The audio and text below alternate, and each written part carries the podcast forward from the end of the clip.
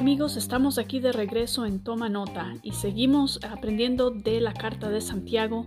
Hoy vamos a enfocarnos en el capítulo 1, versículos 9 al 27. Voy a estar leyendo de la nueva versión internacional. Hasta ahora hemos aprendido tres cosas en la carta de Santiago, recordando una vez más que Santiago es eh, una carta que se enfoca en cómo aplicar la palabra de Dios en nuestro diario vivir. Entonces hemos aprendido hasta este momento eh, de que la prueba es la que produce paciencia en nosotros. Hemos aprendido lo que es la verdadera riqueza. Hemos aprendido cómo vencer la tentación. Y en el estudio de hoy Santiago se enfoca en hablarnos acerca del el enojo. Hay muchos versículos que desglosar, así que vamos a llevarlo por partes y hablar en cada sección de lo que significan los versículos que acabamos de leer. Vamos a comenzar con el versículo 19 y el 20. Y dice así, mis queridos hermanos, tengan presente esto. Todos deben estar listos para escuchar y ser lentos para hablar y para enojarse, pues la ira humana no produce la vida justa que Dios quiere. Entonces, ¿qué nos enseña? En, ese momento nos está enseñando dos cosas. Número uno, tenemos que ser listos para escuchar. Es una cosa muy importante eh, la falta de poder escuchar a las personas cuando estamos pasando por alguna eh, una discusión, o sea, una diferente forma de pensar. Una de las cosas que nos cuesta más al ser humano es escuchar lo que la otra persona está diciendo, como que siempre queremos ser los que hablan, siempre queremos ser los que dan nuestro punto de vista, siempre queremos defender y fallamos mucho al escuchar y eso realmente ha afectado muchas relaciones por la falta de poder escuchar. Mas aquí Santiago dice, número uno, tenemos que estar listos para escuchar y número dos, tenemos que ser lentos para hablar y para enojarnos. Luego él continúa y dice, la ira humana no produce la vida justa que Dios quiere. En otras palabras, cuando estamos enojados, cuando estamos con ira, cuando sentimos, eh, tenemos esos sentimientos de enojo, es imposible que Dios produzca en nosotros lo que Él quiere, porque es que el, el, enojo no lo permite. Y por eso Él dice, la ira humana no produce la vida justa que Dios quiere, porque por ese enojo muchas veces decimos las cosas equivocadas, decimos lo que no debe ser, decimos palabras hirientes, pecamos la ira nos lleva a pecar. Y, al, y era, obviamente la persona que no tiene a Cristo, la ira los puede llevar hasta mucho más. Entonces Santiago nos recuerda, listos para escuchar, lentos para hablar y para enojarse, y nos dice, ojo, porque la ira humana no produce la vida justa que Dios quiere. ¿Y cuál es la vida que Dios quiere? Bueno, Gálatas nos dice el fruto del Espíritu. Eso es lo que realmente tiene que haber en el cristiano. Eso es lo que debemos de poder mostrar y nos tiene que venir natural porque debe ser parte de la naturaleza que Dios ha puesto en nosotros al llegarlo a conocer. ¿Y qué es eso? Es el amor, el, gozo, la paz, paciencia, benignidad, bondad, fe, mansedumbre y templanza. Ninguna de esas son nada relacionados al enojo.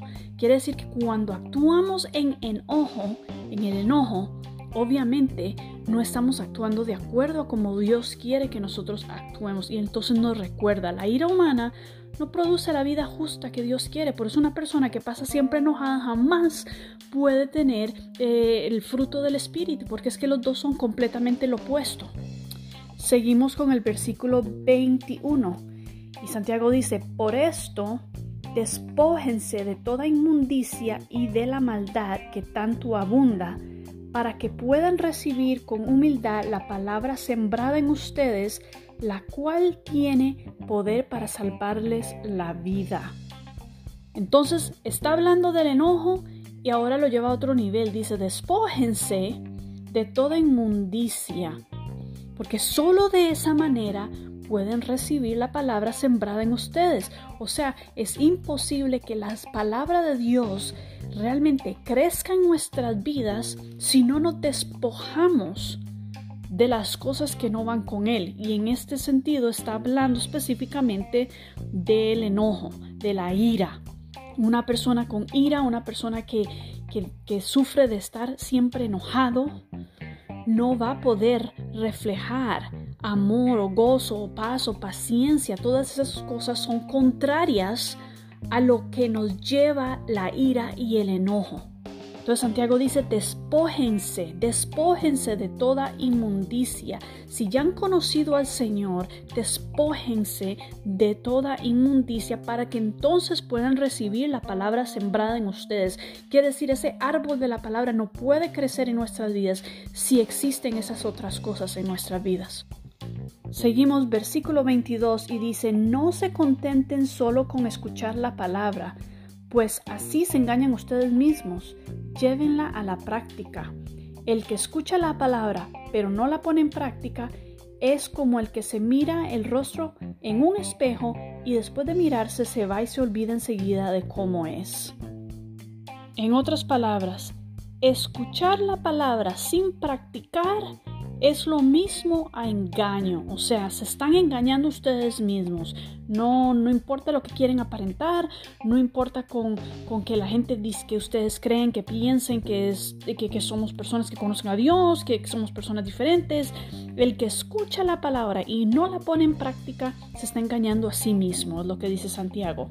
Luego dice, si escuchan la palabra y no la practican, de todas maneras se van a olvidar porque es que no la van a practicar. Entonces uno dice, ok, bueno, y entonces, entonces, ¿qué hago? O sea, ¿qué es lo que tengo que hacer para ser diferente? Y ahí vamos al versículo 25, donde Santiago dice, pero quien se fija atentamente en la ley perfecta que da libertad y persevera en ella, no olvidando lo que ha oído, sino haciéndolo, recibirá la bendición al practicarla. Entonces, ¿qué nos dice? Nos dice, escuchar sin practicar se están engañando, se están engañando ustedes mismos. Escuchar sin practicar no vale la pena porque más bien se van a olvidar. Es como verse en el espejo y al, salir, al irse de ahí ya se han olvidado cómo se miren. La misma cosa es escuchar la palabra y no practicarla. Ahora, lo que sí nos llama a hacer es fijar atentamente, número uno. Número dos, perseverar en ella. Número tres, no olvidar lo que hemos oído. Número cuatro, hacer lo que la palabra dice. Y entonces, la quinta cosa que dice es, recibirá bendición al practicarla. O sea, ¿cuándo llega la bendición? No llega al principio, es al puro final. Dice, recibirá bendición cuando al practicarle. ¿Cómo la practica uno? Bueno, fácil. Número uno, fijándonos atentamente en lo que estamos escuchando en la palabra, perseverando en la palabra, no olvidando lo que hemos oído y haciendo lo que la palabra dice. Y en este respecto vamos una vez más. Estamos hablando acerca de una vida donde hay ira y enojo, porque así fue como comenzó, despojándonos de toda inmundicia. Llama el enojo y la ira una inmundicia, de dejar de ir el viejo hombre. Eso es lo que nos está llamando ahí. Entonces, cuando podemos escuchar la palabra de Dios? ¿Qué es la palabra de Dios? La palabra de Dios nos enseña completamente a hacer lo opuesto. Entonces, en ese momento, cuando ahora sí la estamos viviendo, estamos perseverando en esa palabra, no estamos olvidando lo que hemos escuchado de la palabra y la ponemos en práctica, entonces ahí recibimos bendición. El versículo 26 entonces dice, si alguien se cree religioso pero no pone freno a su lengua, se engaña a sí mismo y su religión no sirve para nada.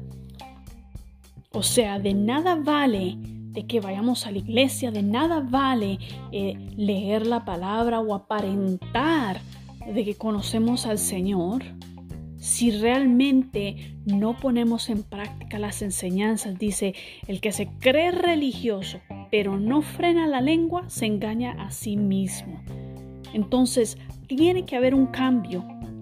Tiene que haber un cambio. Podemos ver que una cosa es decir que somos religiosos o decir que conocemos al Señor, pero vivimos en ira, vivimos en enojo, no nos frenamos la lengua. Entonces nos está diciendo, se están engañando ustedes mismos porque obviamente no es cierto lo que están diciendo, no están practicando la palabra, no están viviendo en ella, porque la palabra nos enseña completamente lo opuesto. Y dice que esas cosas no producen la vida que Dios quiere. Entonces, si no produce las cosas que Dios quiere en nuestras vidas, que es el fruto del Espíritu, ¿qué estamos produciendo? Lo opuesto. Estamos produciendo una vida donde prácticamente nos estamos engañando. ¿Por qué? Porque nosotros estamos creyendo que estamos viviendo en el buen camino, mas no somos nada diferentes a cómo es el mundo. Vivimos en enojo, vivimos en ira, no nos frenamos la lengua, o sea, no practicamos la palabra que estamos escuchando.